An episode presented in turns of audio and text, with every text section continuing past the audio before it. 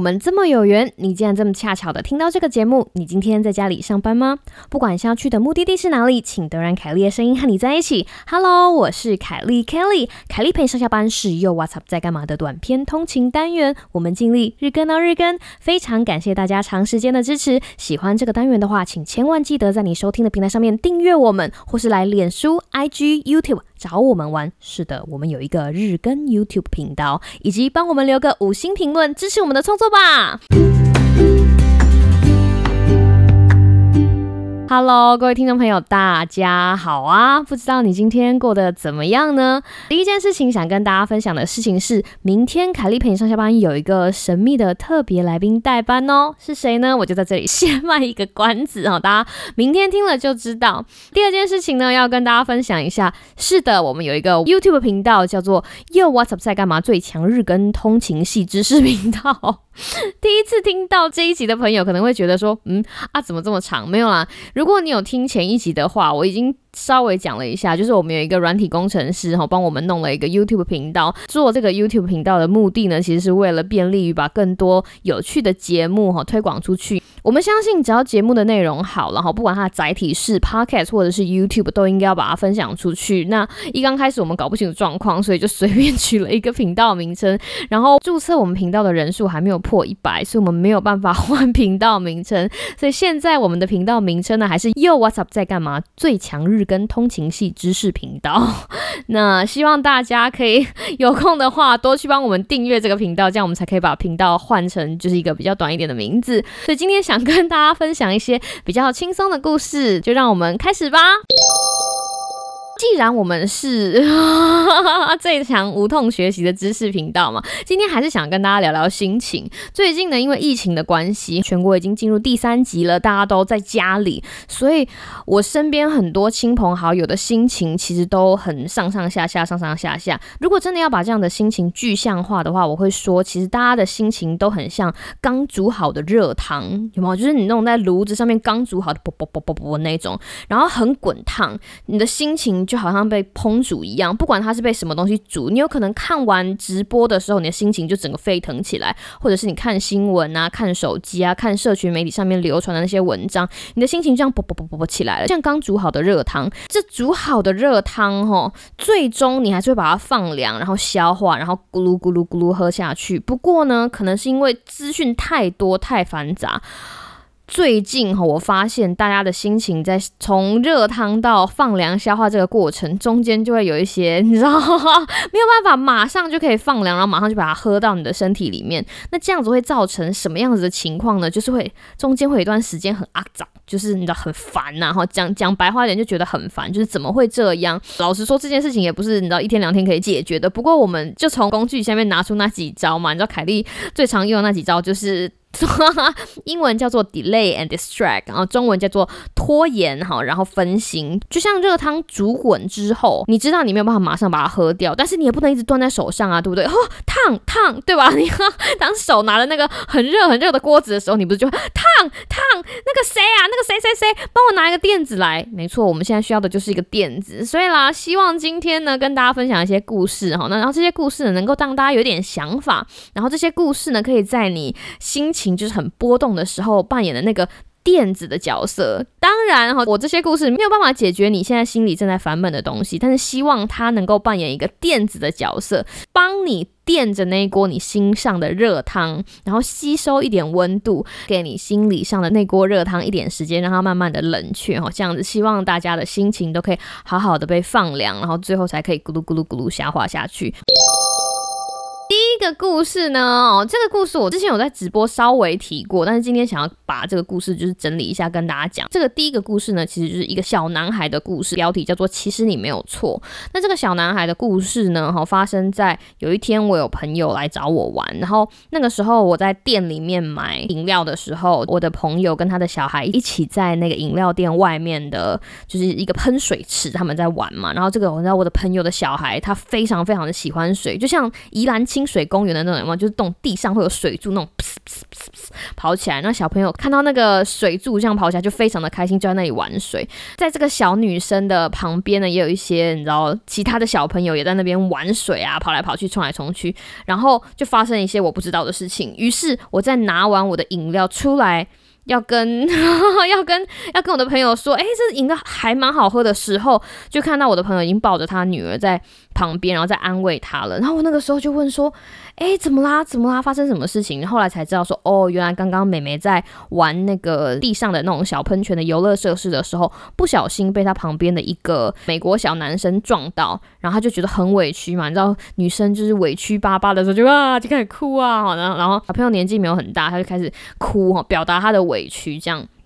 然后后来我就想说，不行，这样这个小美眉可能会非常的难过，可能会从现在哭到晚上睡觉前。所以凯莉阿姨，凯莉阿姨就自告奋勇哦，想要跟这个就是你知道不小心撞到美眉的这个小男生沟通一下哈，我们就来沟通一下。哦，我那时候就问我朋友说，那他的家长呢？他就说他家长虽然看到这件事情也没有说什么，然后我就瞄了一下他爸爸，哇，他爸爸是个肌肉男，想说好，我一定要好好的处理这件事情，然后希望他爸爸等一下不要冲来。来揍我哈，所以我就确定了是哪个小男生之后呢，凯莉阿姨就走向了这个小男生。那我跟这个小男生讲说：“你好哈，我叫凯莉哈，我是那个美眉的阿姨。”我就说：“我知道你是个好小孩，所以阿姨现在讲的事情，你听完之后说不定就会了解了哈。”然后就跟他讲说：“刚刚啊，你们在一起玩的时候，你玩的非常开心嘛，阿姨可以看得出来，因为你现在脸上笑嘻嘻。可是你在你非常不小心的状况之下绊倒了那边那个美眉，我就指了那个美眉给他看，我说：你看她。”现在哭的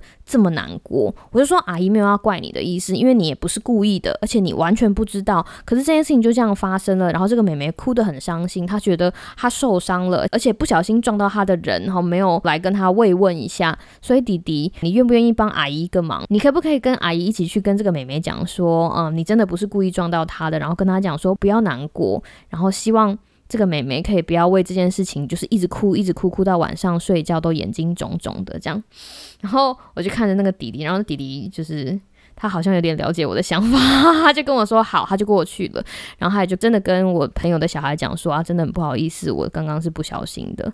后来我们就跟这个妹妹讲说，哥哥真的是不小心的，他真的没有看到哈，因为你知道小朋友很多在玩，他真的没有看到那妹妹你没有受伤，那你要不要原谅这个哥哥？在哥哥讲完这番话之后，这个妹妹也原谅了这个哥哥哈，然后他就没有再为着这件事情难过了。然后他讲完之后，我就跟这个弟弟讲说，谢谢你哈，谢谢你，你做的非常的好，阿姨觉得你真的是个好小孩，去吧，去玩吧。然后这个小弟弟就跑走，对，然后我也很开心的，就是我没有被揍。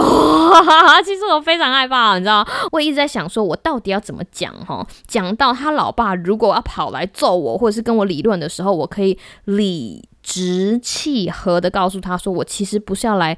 责备你的儿子，我只是想要告诉他说，他刚刚在非常不小心的状况之下误伤了一个小孩，身体上是没有事情，因为他其实只是轻轻的碰一下，但他的心里却因为这件事情而受伤了。那我想要建议他，建议这个小男生的事情是，既然在不小心的情况之下误伤了别人的心情，我们就一起把这样子的心情捡起来，然后。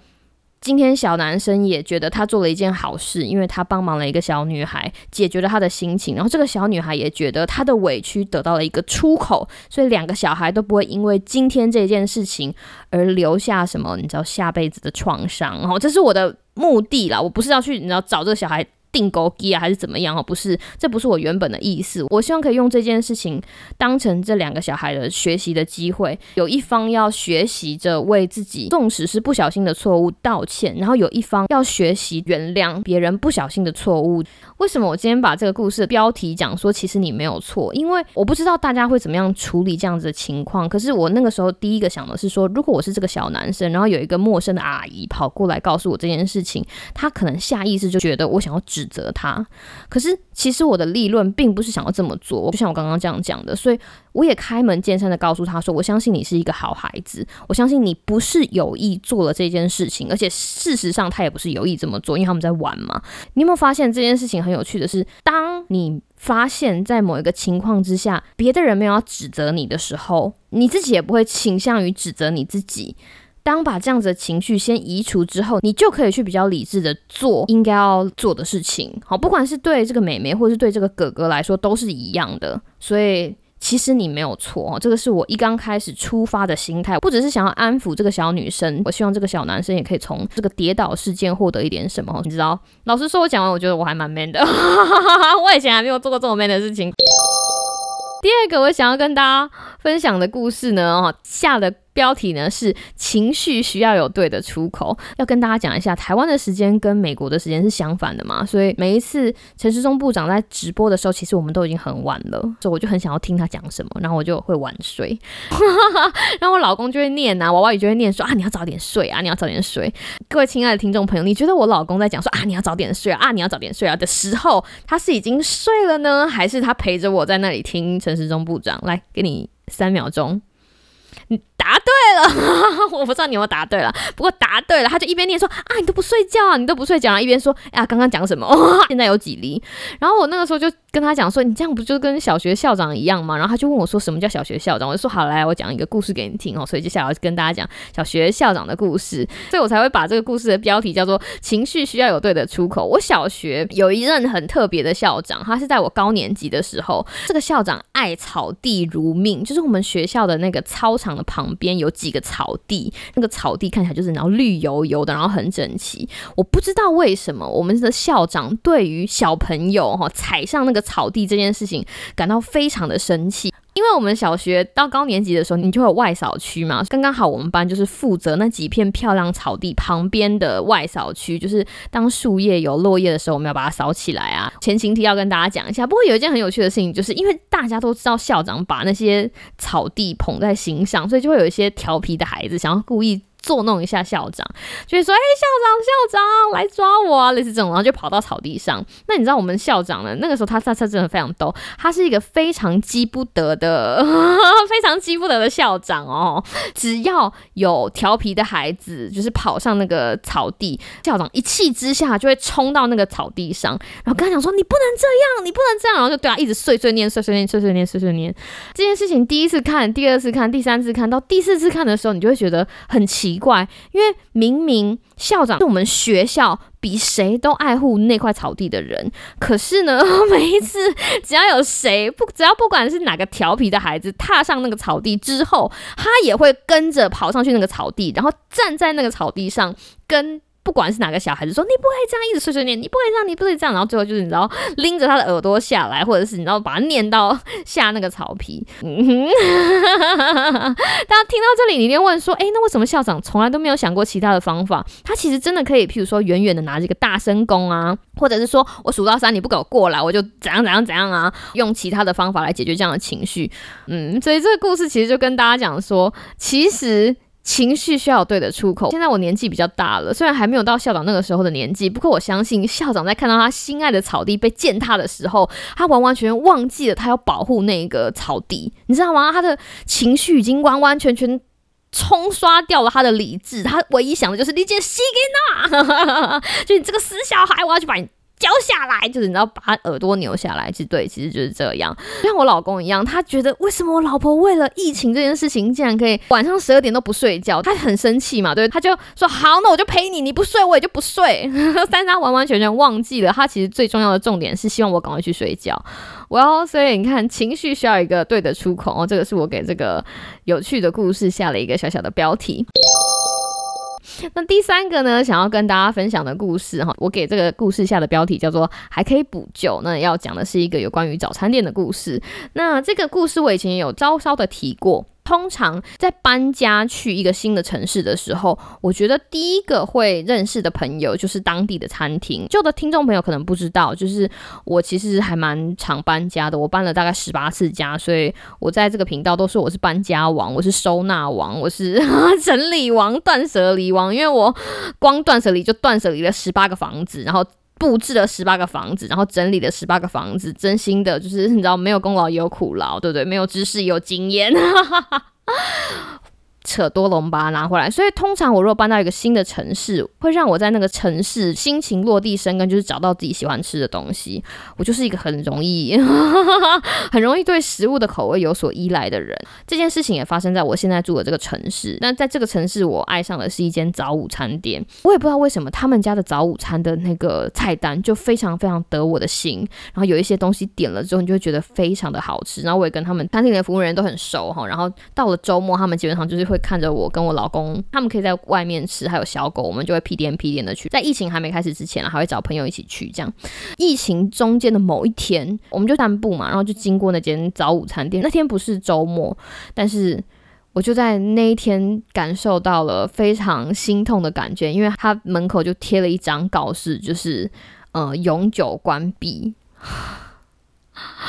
对，然后我就想说啊，就这样，就像有一天突然被男朋友约出来跟你讲说我们不适合，然后我要结婚了，然后你就会觉得啊，就这样，嗯，就这样。所以那间早餐店呢，就在那一天起。完完全全离开我的生活，然后因为它也不是大型的连锁店，我也就再也吃不到我喜欢吃的早午餐。那这件事情其实让我心里还蛮失落的。在网络上找啊找，发现他们大老板在另外一个地方也有开一间相似的早午餐店，虽然菜单有点不一样，而且离我家就是有一段距离，用开到那边大概要开车大概要四十分钟到四十五分钟。不过我那个时候就是抱持着一点希望，我就你知道，还还是开车去。这是我告诉你，那感觉不一样。那感觉不一样，不一样，厨师煮出来就是不一样。我不知道为什么，反正那感觉就是不一样。然后当下我就突然有一种领悟，就是啊，回不去了，那感觉回不来了。就是我真的在我心里必须要跟那个早午餐店说再见。我那个时候心里觉得，就是 COVID nineteen，你什么鬼呀？你竟然夺走了我最爱的早午餐店。然后非常的难过，我没有在节目里面提这件事情啦哈。不过我记得发生这件事情之后，我大概两三天都不想要录节目。你到一个新的环境，在很多很多间不同的餐厅里面找到了一个跟你口味很合的，然后每个礼拜六一想到就想要跑去享受那样子的氛围的早午餐店，它已经不是一个店，它在某种程度上已经变成了你生活的一部分，跟这个新的城市连接的一部分。就是在你还没有在这个新城市交了很多很多朋友之前，你已经在那里，就是你知道。吃了很多顿早午餐了，越想越难过。我应该要去跟那个厨师要联络电话的，你说对不对？当然了，我在这个城市不只喜欢这间餐厅，那为了让其他的餐厅都不要在我生命中这样突然消失，我开始疯狂的点外卖。我有煮饭哈，我真的有煮饭。但是如果我很累，不想要煮饭的时候，或者是当我觉得诶今天有那个心情想要吃外面的时候，我就开始疯狂的点我喜欢的餐厅的我喜欢吃的菜。大家要知道，疫情期间有很多行业通通都会被冲击哈，尤其是餐饮业或者是一些必须要跟客人面对面接触的这些行业。这个故事的标题叫做“其实还可以补救”，就是我是很难过没有错，但是心里想想，就我还有其他的那些我很喜欢的餐厅，我能够做的事情。老实说，也就只有在肚子饿的时候，多多跟你喜欢的餐厅购买外带，在我的能力里面付出我的一点点心力，希望到了疫情结束之后，他们还在。现在美国的情况已经比较好了，老实说，就是在大家打完疫苗之后，真的比较好。然后我那天去外带的时候，然后发现，就是你知道店里面还是很忙碌啊，然后店门口外面还是有很多人在排队，我就觉得啊。就是这段日子以来，我 很努力的，你知道，爆点外卖有没有报复性买外卖，其实是非常值得的事情。就是这些店撑下来了，我喜欢的东西也撑下来了，还在这个地方，我觉得非常感激。其实就是今天我想要跟大家讲的三个故事。其实你没有错，情绪需要有对的出口，还有还可以补救。这三个故事的标题连接在一起，其实就是我今天想要跟大家讲的，有关于你的热锅上的心情，就是你的心情的那个热汤必须要怎么解决？疫情期间吗？其实应该说这个事情靠得很近，大家会突然觉得疫情好像真的就在门外。是啊，我们现在就在社区感染的期间，疫情真的就在门外。不管今天你是必须要出去上班的人，或者是你是必须要待在家里，然后面对你家里的然后一些惊喜跟惊吓的人，心情会有起伏，是难免。的老实说哈，你不可能因为你把家里的办公室弄得很舒服，然后你马上冷静下来。如果是真的话，你的心理健康真的就是照顾的非常的好，但是大部分的人可能没有办法有这样子的余裕。但是其实真的没有关系，所有的人都不愿意看到今天疫情演变成这个样子，只是这个事情就这么走到这里了。所以大家应该要知道，说其实没有一个人有错，但是我们可以利用这一件发生的事情，好学习一个经验。什么样的经验？至少我们要知道怎么样把理性拿出来，在感性之前解决问题。那我们要解决问题是什么？问题有很多啊。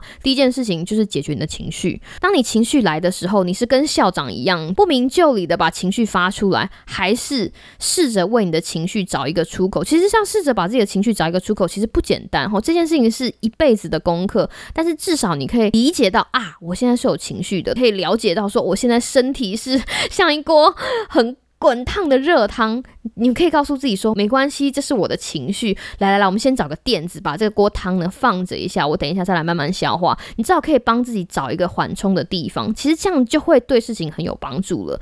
然后接着呢，做还可以补救的事情。我没有收某个餐厅的业配，然后我没有叫大家跟我一样 报复性点单，没有没有没有，我只是说在事情还没有变得非常糟糕的时候，很多事情都还可以补救。说不定你跟我一样有很多很爱的餐厅，那如果是这样子的话，就你知道，就买，就疯狂买。如果你平常就有捐血的习惯，现在。台湾各地都非常的缺血哈，如果你担心，如果你很想要为这个社会做什么心力，口罩戴起来去捐血捐好，是不是？你担心什么事情，趁情况还没有太糟，你就去做哈，因为现在还可以补救。当你处理完自己的情绪，然后知道，哎，我现在应该要做该做的事情，而且我现在做的事情还有救，那么他就会从一个比较负面的地方走到正面的地方，找一个你觉得你可以帮忙的事情，好比说，你可以把你了解的卫教。知识传出去，对不对？你可以跟你 LINE 群组的家人里面告诉他们说，其实你只要好好洗手，跟人拉开。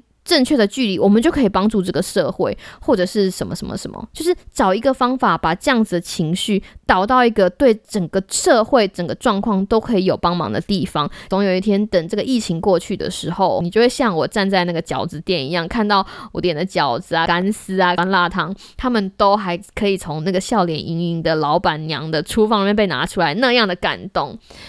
对，这就是今天想跟大家分享的故事。我一直觉得，每一个国家哈在抗疫的时候，其实我们都在经历一场信任游戏。信任游戏是什么？信任游戏就是，好比说今天公司有十个人，老板就跟大家讲说，好吧，那我们看看今天要不要加班。我们玩剪刀石头布，所有的人都出布哈，然后我出石头，所有的人都赢我的话，那今天就不用加班了，你们可以早点回家。那听到这个时候，大家同事一定会觉得，哦，好棒好棒，那我们就出布。然后老板如果在这个时候就说，但是呢，如果有一个人出剪刀，有一个人愿意输我的话，我就给那个人哈一千块的奖金，我这就是有趣的地方喽，大家。究竟是要凭借着同事的信任，还是要为了获取那一千块的红包而愿意出剪刀，假装输给老板呢？这个就是所谓的信任游戏。台湾在这个情况其实就是信任游戏。我常常说了，彼此都不是我们的敌人，我们的敌人其实是病毒。那要消灭这样子的病毒，说简单其实很简单，大家通通都乖乖待在家里十四天，十四天过去就过去了，台湾就赢了，我们就赢了这场战役了。但是这个社会只要一个人出门。不戴口罩，出门跟人与人之间的距离拉得不够开，或者是在回家之后没有好好的洗手，或者在出入那些病毒浓度比较高的时候没有好好照顾自己，那么就像是那个你知道收了老板一千块的员工一样，会拖长整个信任游戏的时间，会让大家就是你知道一直疯狂的加班，没有办法下班。我们现在其实就就是这个样子啊，我们没有办法。马上回到原本的生活，因为这个信任游戏没有办法手牵着手玩好。对，最后总要提到这个事情。虽然在这个信任游戏看到终点之前，可能会有很多的情绪，可能会遇到非常多的挫折，而且关在家的时间现在已经到六月中嘛，很可能还会再延，而且确诊数可能还会增多。这所有的可能都可能会发生。老实说，哈，这世界上没有什么事情不可能。但是只要大家好好的把自己的情绪照顾好，身体照顾好，心理照顾好。只要有一部分人继续愿意坚持下去，想要试着把现在的状况 hold 在一个还可以控制的范围，总有一天疫苗就会出现来救我们了，好不好？我们要一起努力到这一天。我对台湾有信心，对大家有信心，也希望大家都可以好好照顾自己。我是凯莉，希望你有一个美好的今天跟明天。那我们就下次再见喽，拜拜。